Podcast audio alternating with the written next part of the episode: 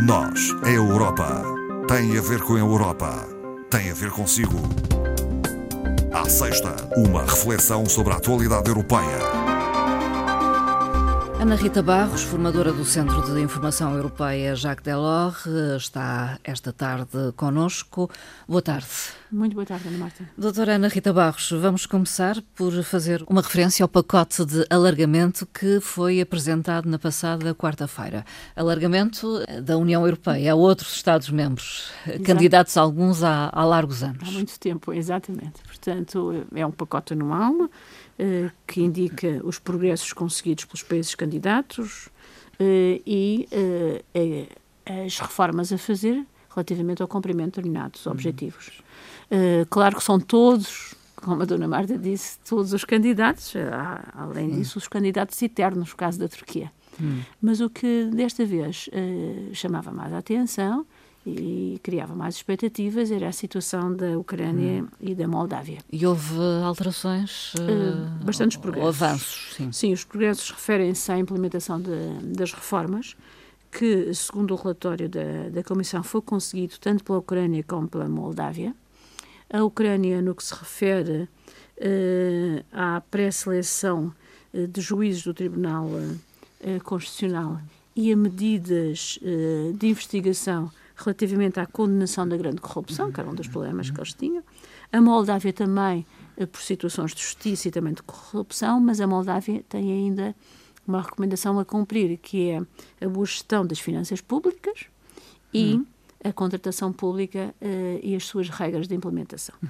Mas, de qualquer maneira, estes dois uh, países eh, cumpriram os objetivos fixados pela Comissão até agora e têm Sim. medidas que vão continuar a aplicar e foi recomendado pela Comissão que o Conselho, portanto temos de estar com atenção ao próximo Conselho, uh, aprove uh, as recomendações feitas e abra as, as negociações de adesão da Moldávia e da Ucrânia. Eram os que mais recentemente uh, mostraram intenção de Exatamente, entrar na União Europeia. Exatamente, os mais, mais recentes, mas também uh, relativamente à Geórgia, que não, ainda não é país candidato, mas que a Comissão hum. também recomenda que o seja e que o Conselho tome essa decisão, porque, embora não tenha cumprido integralmente todas as medidas, algumas ainda estão sob reserva, mas também está em condições de iniciar o processo de candidatura. Relativamente aos Balcãs, hum. uh, portanto, porque a, Albânia, a, Bósnia, Herzegovina, enfim, Kosovo, Kosovo Montenegro, Montenegro uh, o relatório que, que, indica é que existem ali alguns conflitos que prejudicam a aplicação hum. de medidas. No entanto, a, a Presidente da Comissão declarou a importância do alargamento, eh, dizendo que ser vital para a União Europeia e indica, indicando que as suas fronteiras, novas fronteiras da União, Sim. são as fronteiras uh, de um horizonte histórico natural da União Europeia, portanto, todo esse alargamento. Relativamente ao eterno candidato, a, a Turquia.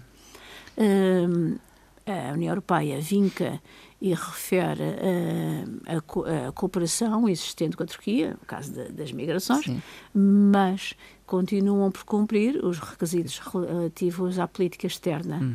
Uh, que nós sabemos, Turquia é completamente diferente da política externa da União Europeia, temos visto isso muito, porque tem tomado aquela posição muitas As vezes posições. dúbia, não é?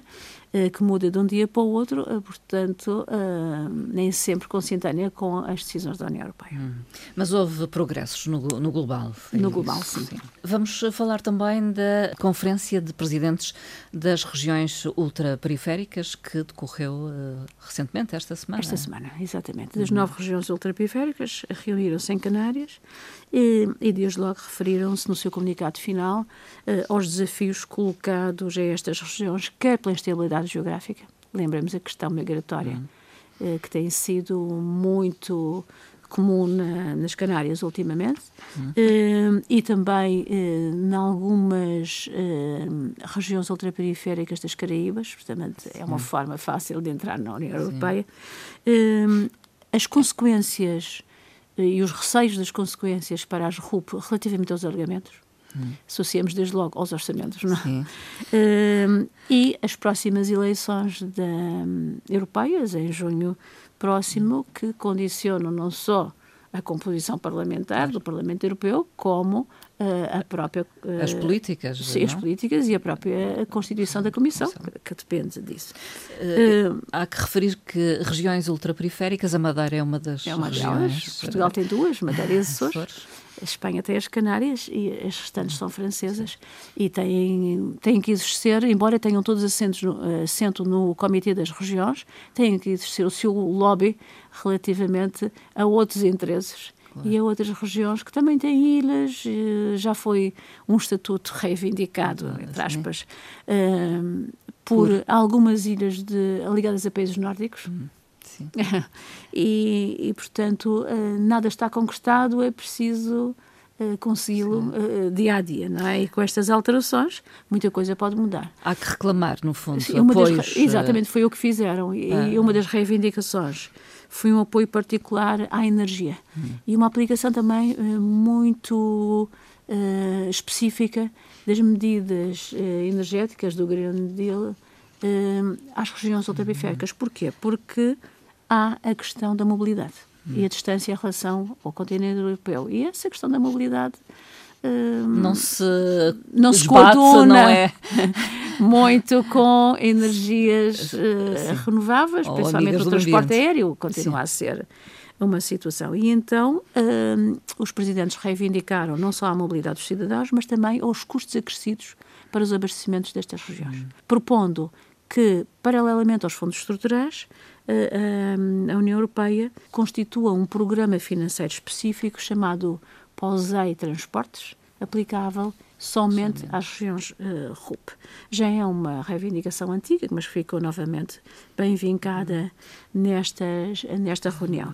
Uh, uma nota também das RUP sobre o orçamento da região, exatamente, uhum. uh, das regiões. E a necessidade de abordar de uma forma específica, solidária e diferenciada relativamente a outras regiões. Como nós sabemos, o Comitê das Regiões não tem só as RUP, uh, tem também outras regiões e, e as cidades uh, europeias, portanto é um órgão consultivo, tem o seu peso, mas as RUP são apenas uma pequena parte. Outro tema tem a ver com as eleições. Uh, na Polónia aconteceram no passado dia 15 de outubro e o resultado não foi clarificador, digamos assim.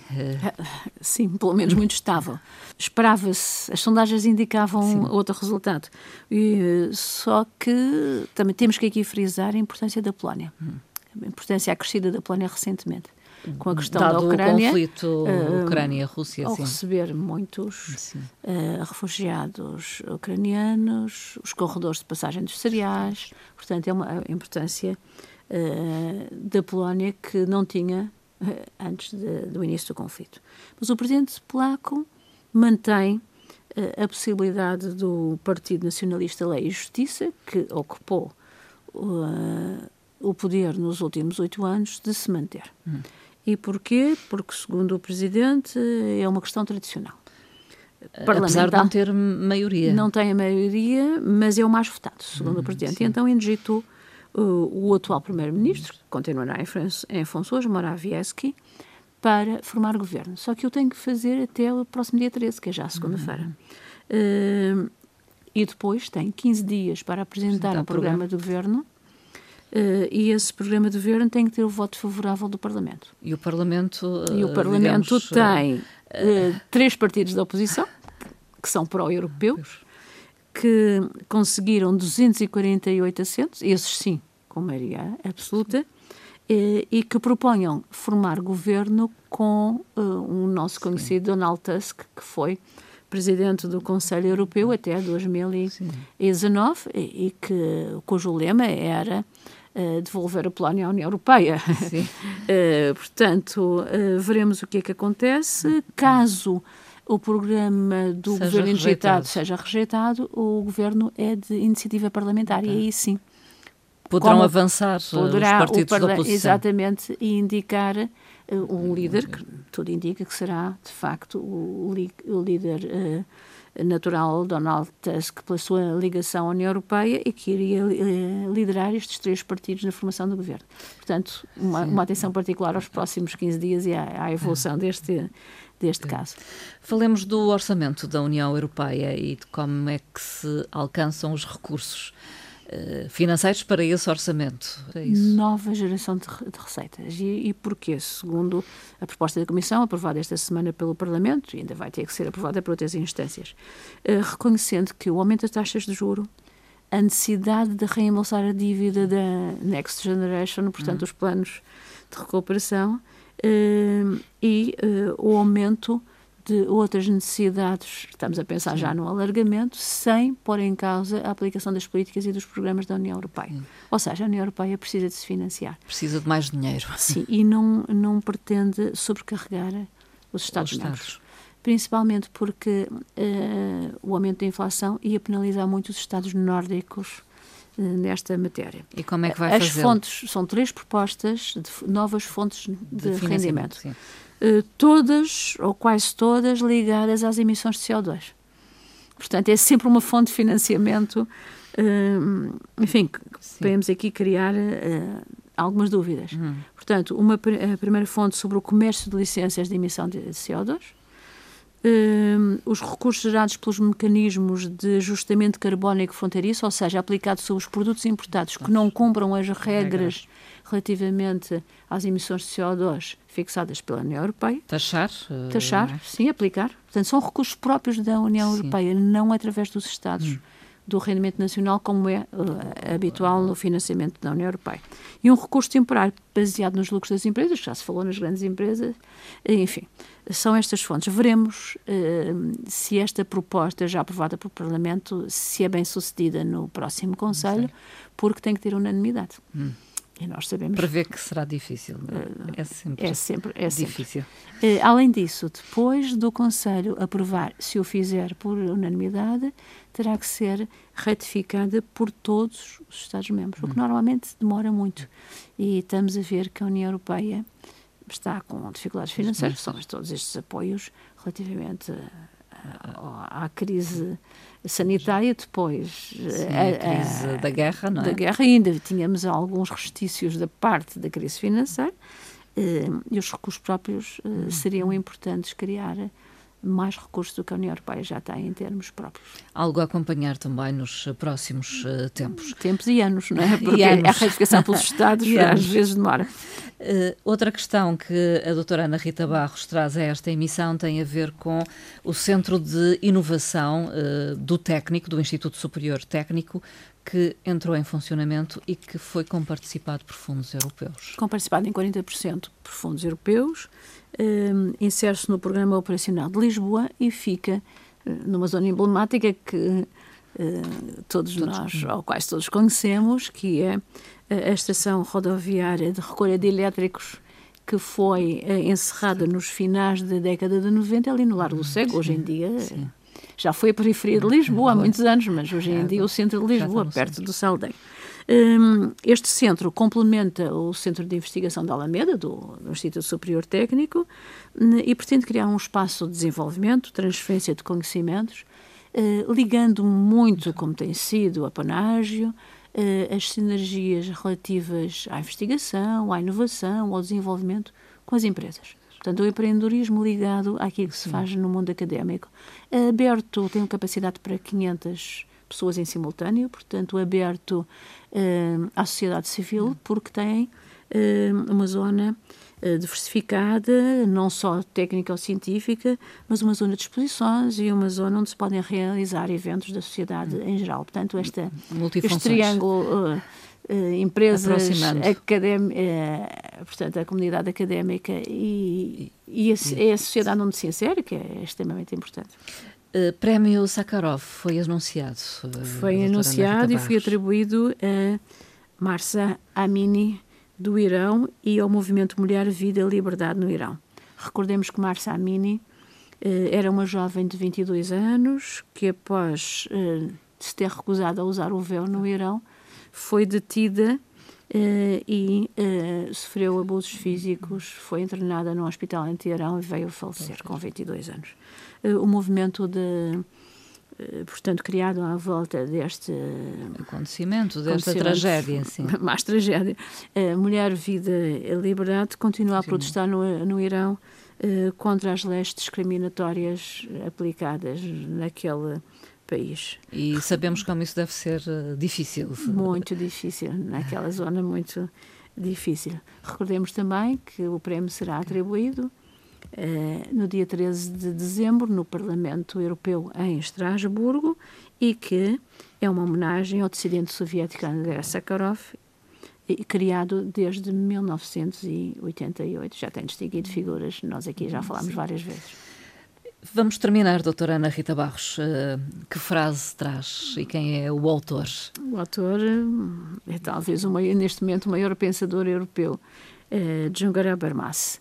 Eh, já se referia à Constituição Europeia, desta vez falou sobre o conflito. Eh, e segundo a, a opinião de João Habermas, eh, ele diz o seguinte: quando a eclosão de conflitos armados não pode ser evitada por sanções dolorosas, mesmo para os próprios paladinos do direito internacional violado, a alternativa oferecida é a busca de compromissos toleráveis. Uhum portanto, muito abrangente. Sim, aplica-se uh, a vários conflitos uh, que estão na ordem do dia. E que são recentes. E que são recentes. Uh, o João Garão Barmas acabou de, aos 93 anos, de lançar um livro, também uma história da filosofia, de mil, mais de 1.700 páginas em dois volumes, que vai ser editado proximamente. proximamente traduzido e editado então. proximamente em Portugal. Doutora Ana Rita Barros, e ficamos por aqui. Até à próxima conversa. Muito obrigada. Obrigada. Até à próxima. Obrigada.